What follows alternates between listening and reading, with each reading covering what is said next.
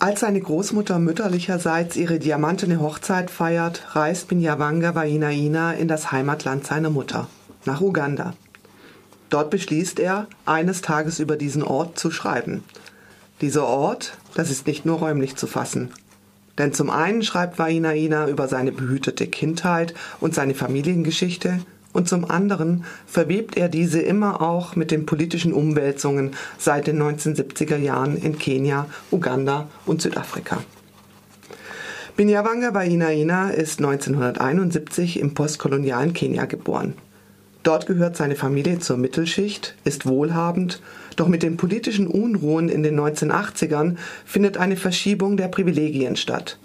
Er verlässt Kenia, um in Südafrika Wirtschaft zu studieren und arbeitet anschließend in Kapstadt als Journalist.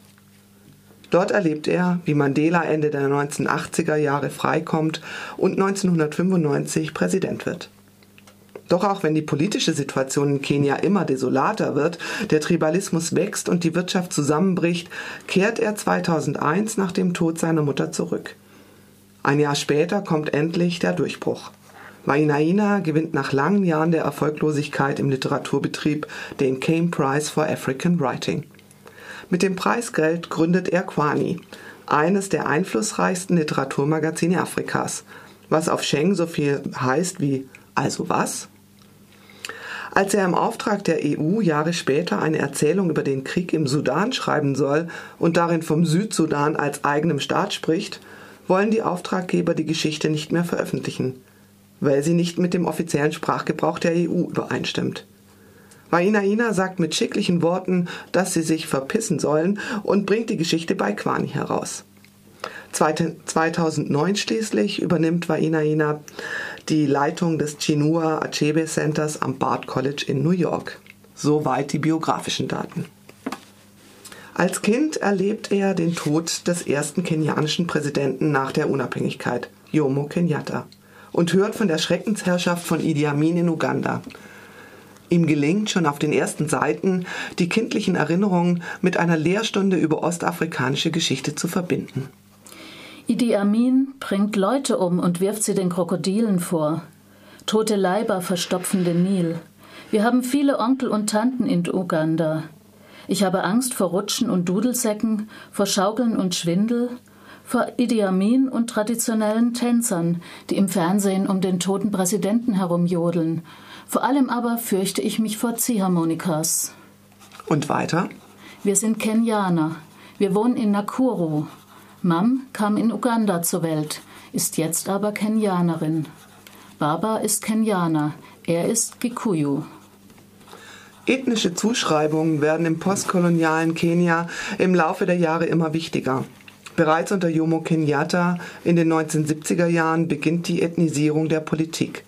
Er fördert Kikuyu, Luo und Kamba und auch sein Nachfolger Daniel Arap Moi führt diese Politik fort, nur unterstützt er nun andere ethnische Gruppen, Kalenjin, Luya und Maasai. Diese Ethnisierung bekommt Wainaina am eigenen Leib zu spüren. Trotz Bestnoten wird er an keiner nationalen Schule angenommen aufgrund seiner ethnischen Zugehörigkeit als Gikuyu. Schließlich landet er auf der Kaba High School, der zweitältesten Schule für Afrikaner im Land, weil sie im Gikuyu-Land liegt und es einfacher ist, dort einen Platz zu bekommen. Das Faszinierende an diesen Erinnerungen ist die Verbindung von persönlichen und politischen Erfahrungen.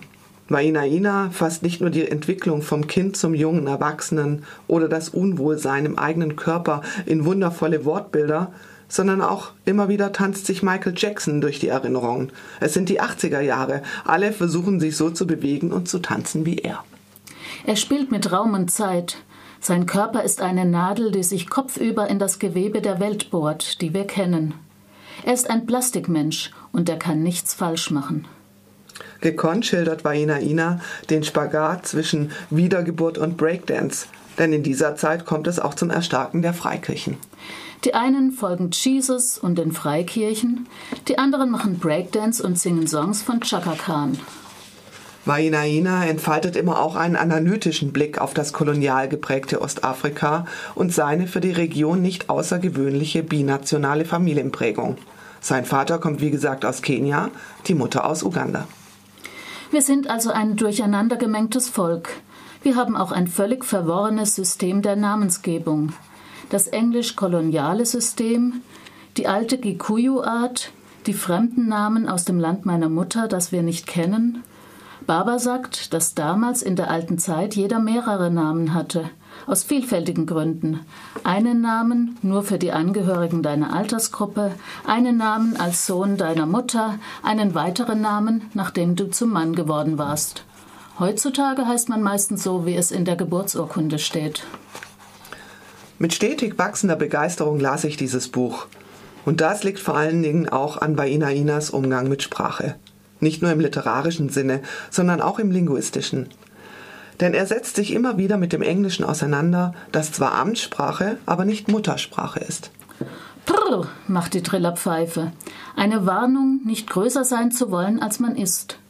Die Welt des Englischen hat scharfe Kanten. Brr-Wörter versprechen im Englischen denen eine gute Zukunft, die sich an die brüchigen Grenzen halten. Proud, Stolz. Ich mag diese scharfen, schrillen, kontrollierenden Wörter, die, die klingen, als kämen sie aus der Trillerpfeife eines Polizisten. Er spricht über Sprache und zwischendrin rutscht ein Satz en passant wie Immer mehr Weiße verlassen Kenia, mehr Inder auch. Wainaina zeigt eine große Lust am Fabulieren. Die Stärke des Buches liegt darin, dass er literarische Fiktion und Erinnerungskultur kombiniert.